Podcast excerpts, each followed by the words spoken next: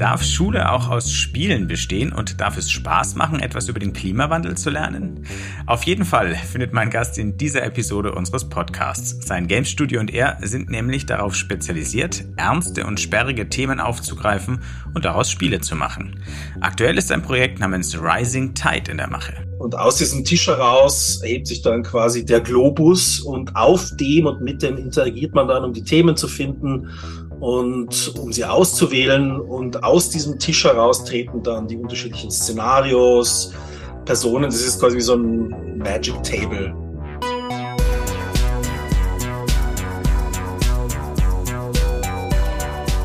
Hi und herzlich willkommen mal wieder zu New Realities, dem Podcast von 1 in 9 und dem Hub Bavaria. In dem Podcast wollen wir euch neue Realitäten vorstellen, also Projekte, Ideen, Konzepte und Produkte in Virtual, Augmented und Mixed Reality kurz gesagt, in Extended Reality. Ich heiße Wolfgang Kerler, ich bin Chefredakteur von 1E9 und heute spreche ich mit dem Gewinner unseres diesjährigen New Realities Wettbewerbs, mit Georg Hobmeier vom Game Studio Causa Creations mit Sitz in Wien.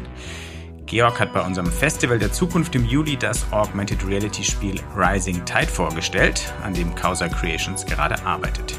Es ist für Schulklassen konzipiert und soll diesen spielerisch beibringen, welche Folgen der Klimawandel haben kann und was wir dagegen noch tun können. In unserem Gespräch geht es aber auch noch um andere Projekte von Georg, um Spiele zu ernsten Inhalten und um XR im Allgemeinen und darum, warum Österreich, aber auch Deutschland für innovative Bildungssoftware leider nicht unbedingt die ersten Märkte sind. Viel Spaß dabei!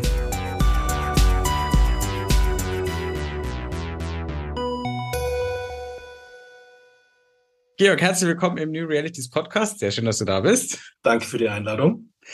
Ihr habt dieses Jahr den New Realities Wettbewerb gewonnen von 1.9 und dem XR Hub Bavaria bei uns am Festival der Zukunft. Dazu nochmal herzlichen Glückwunsch. Hochverdient natürlich. Abgeräumt habt ihr den Preis mit eurem Game Rising Tide das sehr ambitioniert ist. Es soll Spaß machen, obwohl es sich um ein total ernstes Thema dreht, mhm. nämlich um die Klimakrise. Und dann ist es auch noch speziell für Schulklassen äh, gedacht. Ihr wagt euch also auch noch in die Untiefen des staatlichen Bildungssystems. Darüber wollen wir mehr erfahren, aber du hast mir ja verraten, dass Rising Tide, das heute im Zentrum des Podcasts steht, einen Vorläufer hat. Und das ist auch ein wahnsinnig spannendes Projekt. Das heißt Vienna All Tomorrows. Vielleicht verrätst du erstmal, was dahinter steckt. Ja, Vienna Tomorrows ist quasi so der Vorläufer, könnte man sagen. Ein Projekt, das im Jahre 2017, 2018 am Volkstheater in Wien entstand. Das hat eine sehr, sehr kuriose Geschichte, weil das quasi eher so eher so holistisch durch eine Verkettung von äh, Zufällen und eigentlich muss man auch sagen Missverständnissen entstanden ist. Wir haben dann aber äh, tatsächlich mit Unterstützung des Theaters, also auch mit finanzieller Unterstützung des Theaters, ein Multiplayer Augmented Reality Spiel machen dürfen, wo bis zu neun Spieler in bunten Kostümen äh, in drei Fraktionen die äh, durchaus humorvolle, aber sehr dystopische Zukunft Wiens gestalten konnten. Dieses Gameplay, so eine Mischung aus Live-Action-Roleplay mit AR-Elementen, man rennt dann mit so Tablets rum und hat dann auf so einer riesigen Stadtkarte kommen dann so Gebäude äh, hoch und so Policy Decisions, wo man dann Dinge aussuchen kann. Das hat uns dann quasi so begeistert, dass wir darauf aufbauend Jahre später dann zuerst das Konzept und jetzt mittlerweile eben auch so die tatsächlich konkrete Arbeit an Rising Tide begonnen haben. Ich würde trotzdem noch mal kurz bei Vienna Ultramarines bleiben. Das heißt, die Spielerinnen und Spieler konnten interaktiv gemeinsam in AR ein Wien der Zukunft erschaffen, das es so äh, noch nicht gibt. Wenn du sagst dystopisch, vielleicht so hoffentlich auch nie geben wird. Aber insgesamt finde ich das sehr spannend. Das äh, ist ja eine der Stärken von XR-Technologien, VR und AR, dass man auch Zukünfte darstellen kann, die es noch nicht gibt. Ihr habt sogar interaktiv gemacht. Mhm. Würdest du sagen, das ist ein Ansatz, da kann man drauf aufbauen? Vielleicht auch tatsächlich ganz konkret für Stadtplanung, für Zukunftsplanung, um die Leute zu, mit einzubeziehen, um Zukunft zu machen? Oder ist es dafür dann doch zu spielerisch? Das kommt darauf an. Also ich glaube, für komplexe Simulationen ist es tatsächlich, äh, außer man will da wirklich viel, viel Geld reinkippen, ein bisschen schwierig und natürlich dann auch entsprechend teuer. Aber gerade so ganz einfache Entscheidungsbäume, wo man sagt, äh, hey, wollt ihr lieber den riesigen Park haben oder das Sportzentrum?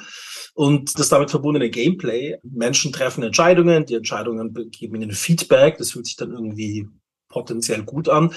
Das funktioniert mit so einem System schon ziemlich gut. Und was uns überrascht hat, ist, das war so ein bisschen die geheime Zutat, wie stark die Leute in diese Rollen reingeschlüpft sind. Also dass man vor allem in den Testszenarien so ganz simple Handlungsaufforderungen, das einfach ein Schild vor dir stehen gehabt, da stand irgendwie konservativ oben oder Öko oder Nationalist und die Leute haben dann aus diesen ähm, Perspektiven heraus agiert. Und äh, diese Mischung aus Role, also Live-Action Roleplay, LARP, wie man so schön sagt, und XR, die hat sich wunderbar ergänzt. Die Ingredienzien sind ja per se jetzt nicht komplex. Also ich äh, richte mein Tablet auf eine Stadtoberfläche, auf eine Oberfläche, also diesen riesigen Stadtplan. Es kommt eine Entscheidung hoch, ich treffe diese Entscheidung, ich mache dies oder das. Das sind keine komplexen Simulationsmechaniken, aber die, das Gesamtwerk quasi mit diesem Live-Action-Roleplay, das hat schon viel Spaß gemacht. Und dann hatten wir natürlich auch die Möglichkeit, diesen Wiener Charme und Humor in das Ganze einzubinden. Also da hat das Theater auch uns viele Ressourcen gegeben, die entsprechenden Schauspielerinnen und Schauspieler, die dann in Einspielungen mitgewirkt haben. Und das ist dadurch, glaube ich, auch eine sehr runde Sache geworden. Wir haben es übrigens auch, äh, es ist eine spezielle Art von Cyberpunk, den wir als Praterpunk bezeichnet haben. Das Äquivalent in München wäre vermutlich Wiesenpunk. Ja, den haben wir gerade hinter uns. Ähm. Genau, ist auch, auch dystopisch. ja, ähm, das klingt super. Das heißt, äh, um nochmal darauf zurückzukommen, es hat offenbar funktioniert und die Leute fanden es gut. Ja, es hat, es hat den Leuten wahnsinnig viel Spaß gemacht. Ähm, es gibt natürlich immer Verbesserungsbedarf. Ähm, jetzt würden wir es länger machen zum Beispiel. Jetzt wissen wir es, wie es geht. Jetzt würden wir technische Sachen anders machen. Also das hat uns eben so viel Spaß gemacht, dass wir quasi darauf ein eigenes Framework aufgebaut haben, wo wir gesagt haben, hey, in der Zukunft wollen wir mehr von dem machen. Äh, und mit diesem Framework können wir quasi genau solche Systeme relativ agil umsetzen. Und aus diesem Framework wiederum heraus ist dann Rising Tide entstanden. Also das ist so quasi Prototyp, dann äh, Framework und dann aus diesem Framework heraus wieder so eine der entsprechende Use Case. Es gäbe sogar noch andere Use Cases, aber jetzt sind wir beim Klimawandel gelandet. Wir kommen also zu Rising Tide. Thematisch klingt es erstmal nach was völlig anderem. Einmal geht es um Zukünfte der Stadt Wien, dystopisch, spielerisch mit einem Theater, jetzt Klimawandel und Zielgruppe Schulklassen. Wie seid ihr denn auf das Thema und die Zielgruppe gekommen? Also wir sind ja als Firma quasi immer so, zumindest im, an der Grenze zum edukativen Bereich angesiedelt gewesen. Also wir haben zwar jetzt, ähm, wir sind jetzt keine klassische AdTech-Firma, in dem Sinne, aber wir haben sehr viele Arbeiten zum Thema äh, Flucht und Migration zum Beispiel gemacht oder auch andere Umweltthemen wie Elektroschrott. Das haben wir dann in unterschiedlichen Zusammenhängen umgesetzt, mal mit Museen, manchmal mit Kulturförderungen, manchmal auch mit NGOs wie dem UNHCR. Und da sind eben immer wieder Spiele dann auch in Schulen zum Einsatz gekommen. Also insofern war das für uns eine sehr, sehr naheliegende Sache. Also für uns sind reine Unterhaltungsthemen, speziell für den Business-to-Consumer-Markt, eigentlich eher ungewöhnlich. Das machen wir nur so in seltenen Fällen. Wir sind schon ein bisschen auf die unangenehmen, schwierigen und sperrigen Themen äh, spezialisiert. Und Klimawandel ist ja noch auf der harmlosen Seite im Vergleich zu, zu anderen Projekten, die wir noch so rumliegen haben. Also im, speziell im Bereich Migration, äh, geht's schon um sehr, sehr harte Themen, also Flucht, Krieg und so. Klimawandel wird in das Ganze leider auch massiv mit reinspielen in der Zukunft, muss man dazu sagen. Aber wir versuchen das dezidiert leicht zu halten, gerade auch für die Zielgruppe und uns auf Lösungen und auf so eine gewisse Form von Optimismus dazu fokussieren. Das mit den Schülern, dass ihr euch die als Zielgruppe vorgenommen habt, du hast es damals bei deinem Pitch, äh, beim New Realities Finale ein erzählt, dass ich glaube, es war eine Konversation in der U-Bahn, vielleicht war es auch in der Tram, ich weiß nicht mehr genau, dass eine Schülerin erzählt hat, dass sie bei Fridays for Future mehr über den Klimawandel gelernt hat als in der Schule. Mhm. Vielleicht kannst du das nochmal ausführen. War das tatsächlich der konkrete Ansporn oder war das eher die Bestätigung, dass man da was machen muss? Das war, glaube ich, das war einfach so ein zusätzlicher Moment. Also, ähm, das ist, glaube ich, unser Art Director, der hat das irgendwie überhört. Äh, der hat auch quasi Töchter in der richtigen Zielgruppe, mit denen wir auch einfach auch Gespräche geführt haben und über dieses, äh, diesen Zwischenfall hinaus haben wir mit denen gesprochen und die haben uns halt bestätigt, dass sie in der Schule halt nichts lernen. Ähm, für uns ist natürlich jetzt, wir sind ja keine Firma, die sich nur auf den mikroskopischen österreichischen Markt beschränkt, sondern wir wollen ja potenziell global agieren. Wir haben uns dann aber schon auch ein bisschen umgehört. Wo wird denn über Klimawandel gesprochen? Wo ist es denn ein wichtiges Thema? Wo kommen solche Sachen zum Einsatz? Und da haben sich halt so ein paar Sachen rauskristallisiert. Also einerseits, dass es halt in manchen ähm, AdTech-Märkten, ähm, geht ja, ja ein marktwirtschaftliches Projekt auch, dass es hier tatsächlich Schulsysteme gibt, die das sehr stark schon verwenden, in Großbritannien zum Beispiel, oder in Ländern, die sehr, sehr stark davon betroffen sind, also die auch sehr technologieaffin sind, Indonesien, äh, äh, Malaysia, Singapur zum Beispiel. Und der andere Punkt war also der Einsatz von NGOs, also jetzt nicht direkt an die Schulen gehen, sondern über NGOs. Da ist Fake News und Klimawandel auch ein großes Thema. Das deckt ja Rising Tide auch so ein, so ein bisschen ab. Also ja, aber wir haben einfach gesehen, es gibt einfach Handlungsbedarf. Und wenn man den Menschen irgendwas beibringen muss und sollte, dann ist es halt genau zu diesem Thema. Was sind die Optionen? Was, was kann getan werden? Was muss getan werden? Was ist sinnvoll? Was klingt sinnvoll, ist aber gar nicht sinnvoll? Da gilt es ja vor allem mal, die Spreu vom Weizen zu trennen. Was mit dem Spiel natürlich, Entscheidungen gut möglich ist. Jetzt wollen wir auch endlich genauer wissen, was erlebt man denn bei Rising Tide? Also wie funktioniert das Spiel? Was ist die Story? Was sind die Interaktionsmöglichkeiten? Bei Rising Tide spielen Gruppen von Schülerinnen und Schülern. Ähm, jetzt im Stadium gehen wir von ein bis drei Personen in jeweils drei Gruppen aus. Als sogenannte EntscheidungsträgerInnen in einem globalen Szenario. Es gibt wieder drei Fraktionen. Es gibt eine Fraktion, die ist sehr technophil, die glauben, sie können alles über Technologien lösen. Da gibt es eine Gruppe, die quasi das industrielle Establishment vertritt, die die Produktion äh, irgendwie auch vertreten, die natürlich auch eine große Verantwortung haben gegenüber der Gesellschaft und die eventuell ein bisschen konservativer agieren die aber auch sich bewegen müssen, damit was passiert. Und dann ist die dritte Gruppe, ähm, sind Aktivistinnen und Aktivisten, die halt wirklich versuchen, etwas zu pushen. Und all diese Gruppen haben quasi Aktionspotenzial und können dieses Potenzial in unterschiedlichen Runden einsetzen, um Policies zu pushen. Also quasi mit ihrer, ihren, ihren Agenda voranzutreiben. Aber, und das ist wichtig an dem Spiel, es gilt es nicht, die eigene Fraktion jetzt irgendwie äh, zum Gewinnen zu bringen, weil gewinnen kann man quasi nur, wenn man es gemeinsam schafft, die entsprechenden Klimaziele zu erreichen. Und da gilt es halt in, in, in unterschiedlichen Runden mit dem richtigen Aktionspotenzial und auch in, indem man sich mit anderen verbündet, die richtigen Maßnahmen zu identifizieren, um eben den Klimawandel, naja, abwenden kann man eh nicht, aber ich würde mal sagen, um ihn abzufangen. Das spielt man über mehrere Jahrzehnte. Im Moment gehen wir davon aus, dass es so 25 Jahre sein dürfte. Und in diesen 25 Jahren muss man eben so effizient wie möglich Maßnahmen treffen, eventuell im Verbund, eventuell mal alleine, je nachdem, wie sich da die Spieldynamik ergibt und eben dann zu schauen, wie viel CO2 schaffen wir es überhaupt einzusparen und was schaffe ich alleine, wofür, wo brauche ich Verbündete, wo gibt es Schnittstellen zwischen diesen unterschiedlichen Gruppierungen und wie können diese Gruppierungen miteinander interagieren, um eben auf den grünen Nenner zu kommen, um den Planeten zu retten, weil genau darum geht es ja dann im Endeffekt. Was sieht man dann da? Also wie schaut das Spielfeld aus? Was sieht man in AR? Also es ist ja wieder Augmented Reality, so wie mhm. Vienna All Tomorrows mit Tablets, nicht genau. mit Brillen. Das heißt, wie schaut das Spiel aus? Also Brillen sind theoretisch möglich. Also wir haben ein device-agnostisches Framework. Wir können relativ leicht auf, auf Brillen umschalten. Das ist quasi mit dem System schon gegeben, weil es ist natürlich klar, dass 2027 wollen wir, dass das Spiel ja immer noch gespielt wird. Und da wird es vermutlich niemanden mehr interessieren, jetzt mit dem Tablet in der Hand dazustehen. Aber vielleicht gibt es dann trotzdem noch Märkte, wo die Leute noch Tablets haben. Andere wollen wiederum Brillen verwenden.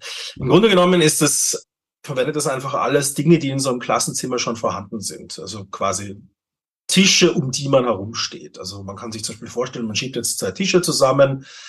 An jeder Seite stehen dann jeweils drei Personen, eine bleibt frei. Äh, da gibt's jetzt große Diskussionen. Ist jetzt noch ein Monitor? Gibt es eine Projektion? Das ist gerade in der Designphase einer der heißesten äh, Themen. Aber was man aber tatsächlich macht, man richtet dieses Device, was es auch dann immer ist, auf den Tisch und aus diesem Tisch heraus erhebt sich dann quasi der Globus und auf dem und mit dem interagiert man dann, um die Themen zu finden und uh, um, um sie auszuwählen und aus, aus diesem Tisch heraus treten dann die unterschiedlichen Szenarios, Personen. Das ist quasi wie so ein Magic Table, aus dem wir bei AR quasi die unterschiedlichen Elemente heraustreten. Ob das jetzt das Haus ist, wo man Dinge installieren muss, die Fabrik oder eben der Planet, der als Navigationsoberfläche dient. Hast du noch so Beispiele? Du hast gesagt, es geht ja darum, dass die einzelnen Gruppen allein oder auch gemeinsam Entscheidungen treffen, Maßnahmen ergreifen, um den Klimawandel so mild wie möglich zu machen. Du hast mhm. ja schon gesagt, verhindern kann man ihn nicht mehr. Hast du Beispiele dafür? Was sind das für Maßnahmen, für Aktionen, die man dann machen kann? Also wir, ich, ich kann, äh, im, im Moment verfolgen wir da zwei Stränge. Wir richten uns stark an Project äh, Drawdown.org. Äh, die haben so einen Katalog von Maßnahmen. Das ist jetzt mal für die frühe Recherchephase. Ich bin mir nicht ganz sicher, inwieweit es dann im finalen Gameplay so auftauchen wird. Und wir arbeiten auch mit Global 2000 zusammen. Das ist so eine österreichische Offshoot der global agierenden NGO Friends of the Earth. Und die beraten uns dann quasi für das Spiel, also was dann die tatsächlichen Maßnahmen sind. Das können zum Teil relativ banal scheinende Sachen zu sein, wie zum Beispiel klassische, wir tauschen die Kühlsysteme aller Kühlschränke global aus. Da denkt sich, ja, da wird man schon äh, nicht wahnsinnig viel einsparen können, gehört aber tatsächlich zu den Top 5 Maßnahmen, was das Volumen von CO2-Ersparnis angeht. Also ich habe es nicht genau im Kopf, aber wenn man das global umsetzen würde, diese Greenhouse Gases, die diesen Kühlschränken jetzt mehr oder weniger fabriziert werden, auf ein anderes System umzustellen, kann man, ich glaube, es sind 50 Gigatonnen CO2 einsparen von 25 bis 50. 2025 bis 2050. Also das, das sind das sind riesige Sachen dabei. Und die Fraktionen können sich dann eben zu gewissen Dingen entschließen und die kosten dann halt immer unterschiedliche Policy-Punkte. Es kann sein, dass man mehr oder weniger mit seiner Fraktion die Möglichkeit hat, mal was alleine durchzusetzen oder dass man eventuell Verbündete braucht, um dann wirklich die großen Würfe zu machen. Welche Rolle spielt denn der Meeresspiegel, der ja im im Titel ist, der, das, der steigende Meeresspiegel. Wird das, ist das ein Gradmesser oder sieht man, dass die Welt untergeht, wenn man nicht richtig agiert? Naja, das Problem am Meeresspiegel ist, also äh, ich habe mich da jetzt mal durch 2500 Seiten ähm, Climate Change Report durchgekämpft.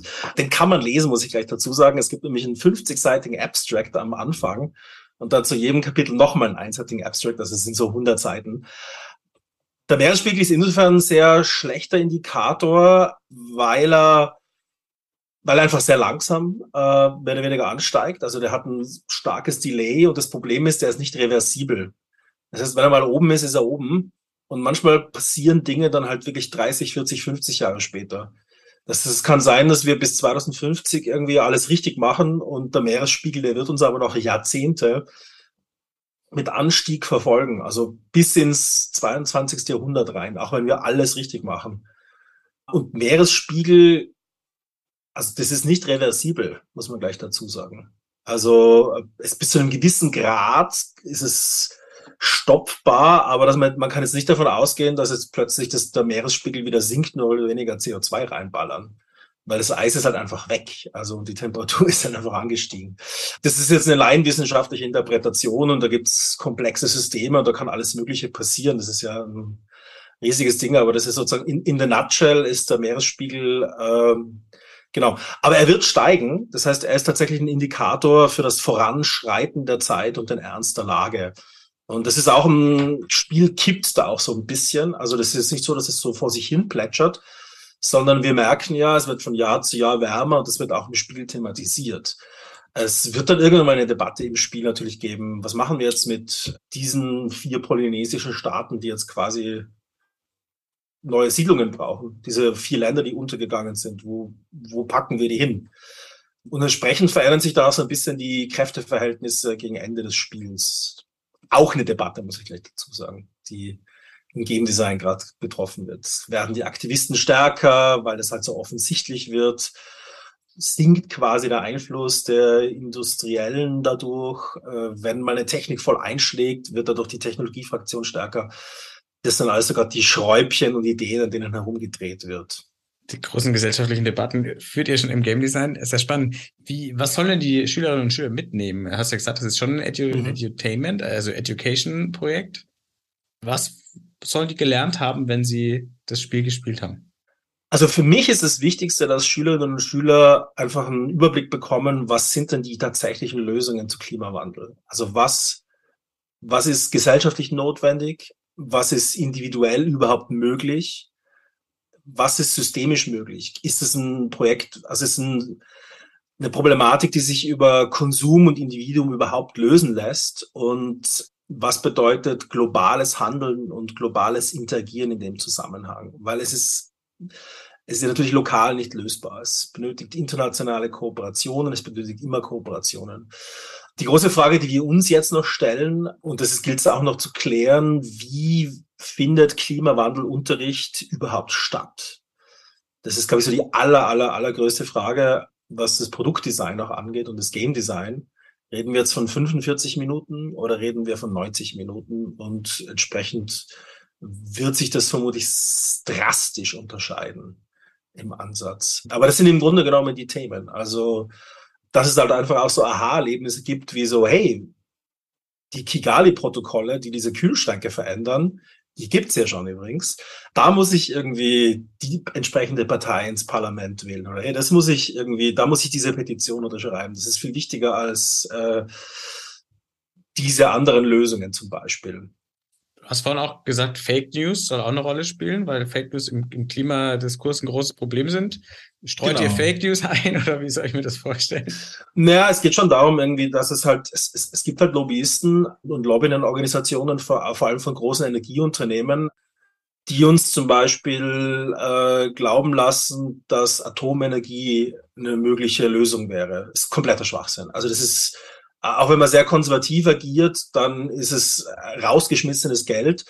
Die Lösungen werden deswegen vorangetragen, weil diese Organisationen sich halt über Jahrzehnte mehr oder weniger in äh, Machtstrukturen reingewurmt haben und jetzt einfach unglaubliche Lobbying-Organisationen haben. Und wir haben ja noch ein Parallelprojekt zum Thema radioaktive Energie, also Energiegewinn durch äh, Radioaktivität und entsprechende Technologien. Und da nehmen wir so ein bisschen was mit. Aber das ist, das ist ein Riesenthema. Also dieses, diese Vorstellung, Jetzt schalten wir einfach die Atomkraftwerke wieder ein und da gibt es keinen Klimawandel. Das ist reinste äh, Propaganda der entsprechenden industriellen Interessensgruppen und stimmt auch Marktwirtschaft gar nicht. Also Windräder billig, Kernkraftwerk unfassbar teuer.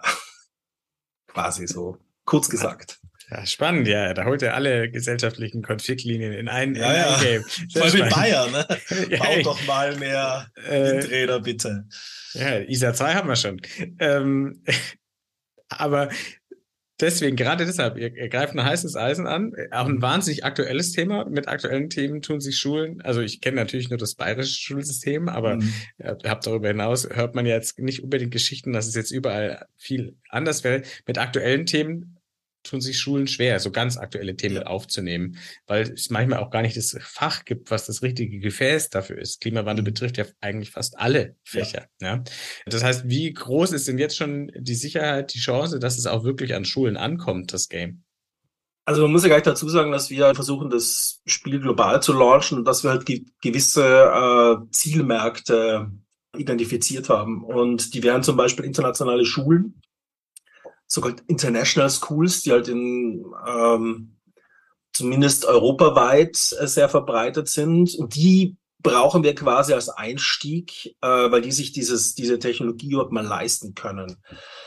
Knapp gefolgt davon ist Großbritannien, weil sie eine sehr starke äh, Tradition im AdTech-Bereich haben und die Schulen es auch gewohnt sind, Software und Hardware einzukaufen, um sie im Unterricht zu verwenden. Da sind wir in Mitteleuropa ja noch ein bisschen hinten. Wobei der XA-Hub Bavaria, der muss man an der Stelle erwähnen, der versucht ja genau äh, da was äh, voranzubringen. Also wir versuchen halt jetzt vor allem Märkte zu identifizieren, wo wir äh, davon ausgehen können, dass es, dass die sich solche Lösungen leisten können, dass sie interessiert sind und dass dort eben auch äh, entsprechender Unterricht stattfindet. Und dass sie halt, dass wir eben auch quasi frei von der Leber designen können und da nicht irgendwelche Dinge umstellen müssen, weil der Lobbyist da im Wirtschaftsministerium, im Wissenschaftsministerium noch ein bisschen was gedreht hat. Also das kann tatsächlich in Zukunft zur Reiberei führen, aber das, mit dem müssen wir dann einfach umgehen. Wenn die Leute halt mit sich mit Klimawandel auseinandersetzen sollen, dann können wir quasi mit dem Siegel von unseren Partnerorganisationen quasi diese Informationen weitergeben. Wie schon gesagt, Friends of the Earth zum Beispiel, aber das kann natürlich dann im Widerspruch zu politischen Parteien stehen. Wird es also je in österreichischen oder bayerischen Schulen landen? Was ist deine Prognose? 2028. also es ist, es, mein, mein, die Schwester meines Patenkindes wartet seit 14 Monaten auf das Gratis-Tablet, das ihr versprochen wurde. Aber da gibt es mittlerweile einen Rechtsstreit zwischen dem öffentlichen Telekommunikationsanbieter und dem Ministerium, weil die Tablets anscheinend gar nicht das sind, was sie sind. Also solange wir auf dem Niveau arbeiten, muss man sich da sehr gedulden. Aber ja, also da muss man dann halt schauen, wie man dann halt mit der Situation umgeht. Leider, wir werden zwar in Österreich testen, also wir haben ja auch interessierte Pädagoginnen und Pädagogen und Schulen und wir machen in Bayern schon Kontakte, aber es werden nicht die ersten Märkte sein, die wir ansprechen, weil die Systeme einfach nicht dafür gedacht sind, äh, für 1000 Schulen, 2000 Schulen Software und Hardware einzukaufen. Wir hoffen natürlich, dass sich das ändert. Hub ja. Bavaria, ihr, ihr, ihr, hört uns, bleibt ja. dran. Eine grundsätzliche Frage dazu. Ähm, wir bleiben optimistisch. Das will ich hier nochmal betonen. Das, das wird schon. Grundsätzliche Frage, warum Augmented Reality? Ihr hättet ja auch sagen können, okay, es ist äh, browserbasiert und am Rechner. Computerräume haben die Schulen ja zum Teil. Mhm. Warum muss es denn dann AR sein? Also wir, wir haben ja browserbasierende Spiele äh, für genau so einen Kontext, also Patha zum Beispiel. Wir wollen aber ein kommunikatives Spiel machen, wo die Menschen halt wirklich im Raum sind und miteinander agieren und äh, diese Rollenspielkomponente haben und halt miteinander lernen und auch kommunizieren. Das ist ein Riesenthema, Kommunikation jetzt gerade an Schulen. Kids können das alleine vor dem Rechner sitzen und sich durchklicken, aber sie müssen, und das habe ich zum Beispiel von Freundinnen und Freunden aus Belgien gehört, die müssen wieder lernen, wie sie miteinander kommunizieren können. Und gerade im Hinblick auf die Pandemie ist das, glaube ich, ein ganz wichtiges Thema. Und es macht einfach mehr Spaß. Und wir glauben halt, dass es dadurch in der Interaktion auch das bessere Lernerlebnis ist. Also wenn ich irgendwie so mich quasi durchklicke. Es kann auch toll sein, es kann auch äh, sinnstiftend sein, aber für uns ist es einfach, ist dieser ER-Ansatz im Moment einfach der bessere. Und man muss ja dazu sagen, also wir sind jetzt keine Novizen im Bereich ER. Wir haben uns ja seit zehn Jahren mittlerweile mit der Technologie auseinandergesetzt und die immer wieder in unterschiedlichen Kontexten eingesetzt. Es ist halt irgendwie auch ein Faszinosum, da irgendwie auch dran zu bleiben und immer wieder neue Dinge auszuprobieren. Also das ist quasi eine Technik, die uns schon lange begleitet und mit der wir entsprechend auch arbeiten wollen, weil wir sie mögen. Das führt mich gleich zur nächsten grundsätzlichen Frage zu eurer Arbeit. Ihr seid ja jetzt schon einige Jahre im, im Geschäft, wie du gerade gesagt hast. Und du hast auch schon Themen vorhin äh, mal kurz gedroppt, mit denen ihr euch beschäftigt habt. Es geht um Fluchterfahrung, es geht um Ausbeutung am Arbeitsmarkt, es geht um Elektroschrott. Das sind alles äh, nicht zwingend die Themen, wo über die man stolpert, wo man sagt, hey, das klingt nach einem total guten Spiel, sondern das klingt eher nach äh, zunächst mal nach der 90 Minuten Arte-Doku, die vielen Dinge aufzeigt, die schiefgehen. Wieso nehmt ihr solche Themen und macht Games daraus? Also warum funktionieren Games trotzdem, obwohl die Themen so ernst sind und erstmal überhaupt nicht nach Spiel und Spaß klingen? Das war quasi mein Einstieg in die Spieleindustrie. Also mein ganz persönlich, ich habe 2008 ein Mod über die Militarisierung europäischer Außengrenzen gemacht und mit der österreichischen Künstlergruppe Gold Extra. Und dann kamen plötzlich alle Leute auf uns zu und haben gesagt, ah, das ist ja interessant, was ihr da macht. Spiele können politisch sein. Und da sind wir einfach dran geblieben, weil es eine interessante Nische war und weil uns das auch so quasi als sinnstiftendes Element äh, in unserer Arbeit immer wieder bereichert hat. Und wir haben gemerkt, Leute arbeiten gern bei uns aus genau dem Grund. Und ironischerweise, äh, zehn Jahre nachdem ich es quasi Vollzeit professionell äh, mach also nachdem ich angefangen habe, das so zu machen, äh, war ich jetzt auf einer äh, großen Business-to-Business-Konferenz in Kroatien, die Reboot Develop, und dort hat der aus München stammende CEO von Remote Control Productions dann ganz groß verkündet in der ersten Keynote, Games are political. Und wir saßen neben unseren Kollegen aus Tschechien, Charles Games, die machen sehr ähnliche Sachen, aber mehr in so einem historischen Kontext. Ähm, und haben gesagt, oh, Jetzt sind wir in, in, in der Mitte quasi der, äh, der Industrie angekommen. Jetzt, jetzt haben sie es, jetzt haben sie es begriffen. Spiele sind politisch. Und das ist tatsächlich der, der Zeitgeist. Also man merkt jetzt, äh, nachdem wir jetzt irgendwie zehn Jahre so in der Peripherie herumgewandert sind, man merkt jetzt, es sind eben nicht nur die edukativen Sachen. Es gibt ein sehr großes Interesse in diesem Immersive XR-Filmbereich an solchen Projekten. Aber auch die Spieleindustrie entdeckt jetzt es gibt die Möglichkeit, dass solche Projekte und Produkte eben auf dem Marktplatz existieren können. Also die Kolleginnen von äh, Paint Bucket Games in Berlin, die machen Dinge, die sind noch sperriger als unsere. Die machen jetzt gerade was über die Nürnberger Prozesse, wo man Akten sammeln muss.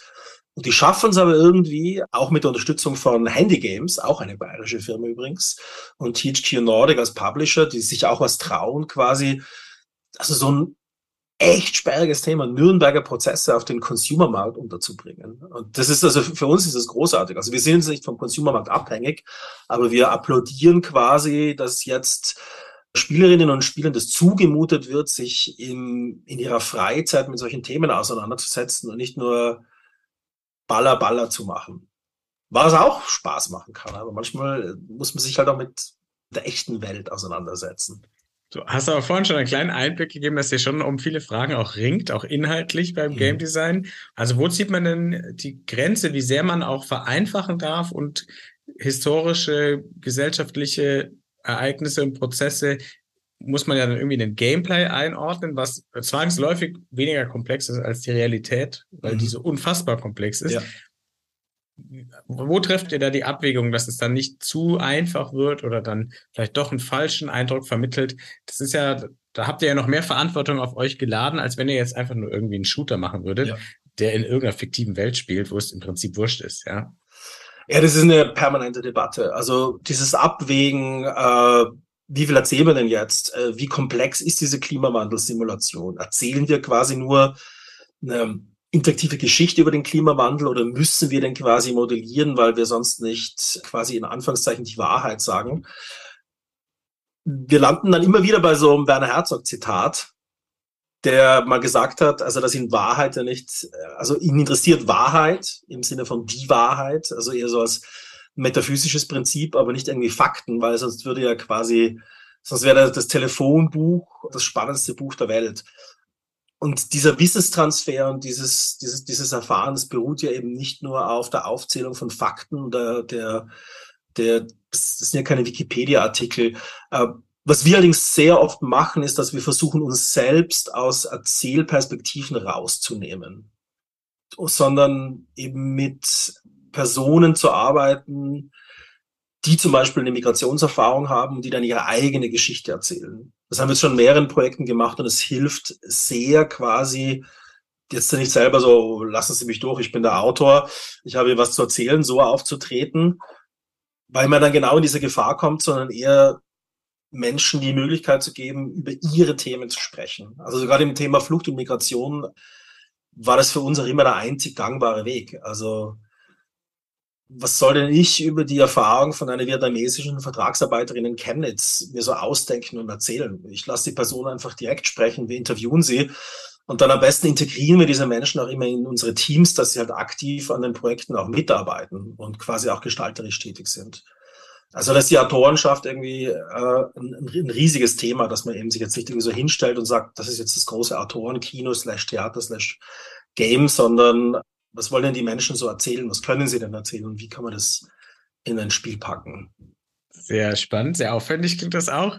Wir kommen nochmal zurück auf Pricing Tide zum Abschluss. Wie geht es denn damit jetzt weiter? Wo steht ihr gerade bei der Entwicklung? Wann gibt es vielleicht erste Prototypen, erste Testreihen und was strebt ihr für einen Zeitraum an, wann das Spiel fertig sein soll?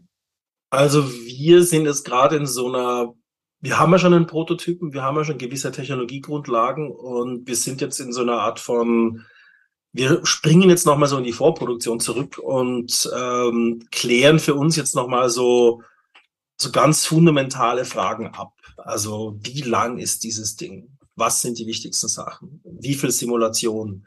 Wie viel Storytelling?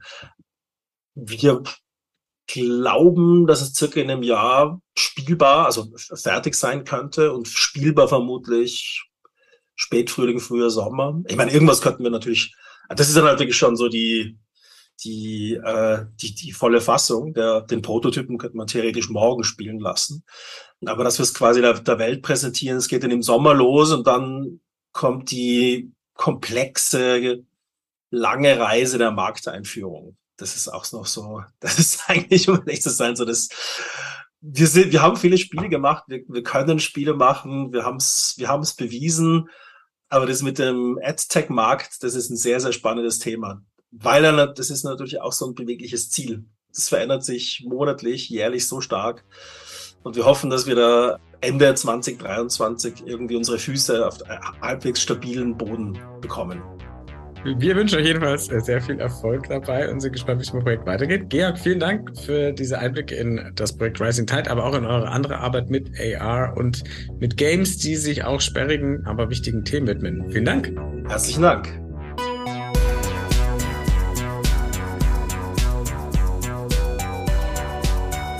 Das war Folge 39 vom New Realities Podcast von 1C9 und dem XR Bavaria. Wenn er euch gefallen hat, bewerten, abonnieren und weiterempfehlen. In den Show Notes da findet ihr noch einige Links mit weiteren Infos zu den Themen und Projekten, über die wir gesprochen haben. Und noch der Abspann. 1C9, das ist das neue Zuhause für Zukunftsoptimisten, die mit neuen Ideen und mit Technologien die Welt ein bisschen besser machen wollen. Und 1C9 besteht außer diesem Podcast auch noch aus einem Online-Magazin, einer Community-Plattform und aus Events. Alle Infos gibt's unter www.1c9.community. Der XR Hub Bavaria wurde gegründet, um die XR-Community in Bayern voranzubringen, die Entwicklung und Verbreitung von XR-Anwendungen zu unterstützen und auch die Sichtbarkeit des Standorts zu fördern. Mehr erfahrt ihr unter www.xrhub-bavaria.de. Dieser Podcast ist möglich durch die Förderung des Bayerischen Staatsministeriums für Digitales. Vielen Dank dafür und bis zum nächsten Mal.